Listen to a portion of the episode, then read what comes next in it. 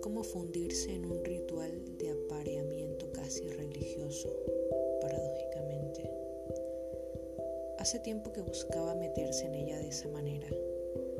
No bastaba con llevarla en los pensamientos cada dos meses, cada noche fría o después de una pesadilla.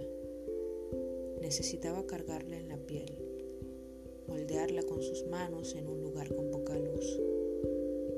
dejar de perderse en sus letras para perderse en su mirada, aunque ese color no se pudiera explicar. Necesitaba sentir su piel tan blanca, blanquísima, aunque le diera vergüenza tocar.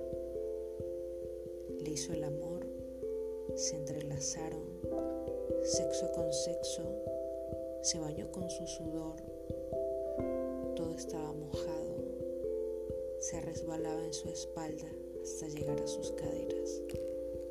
Le imponía dolor, pero en su cara había poesía. Tenía que despertarla. Ella estaba vestida, inmaculada. No había pasado nada. Fue vulgarmente suya en su mente, con poesía,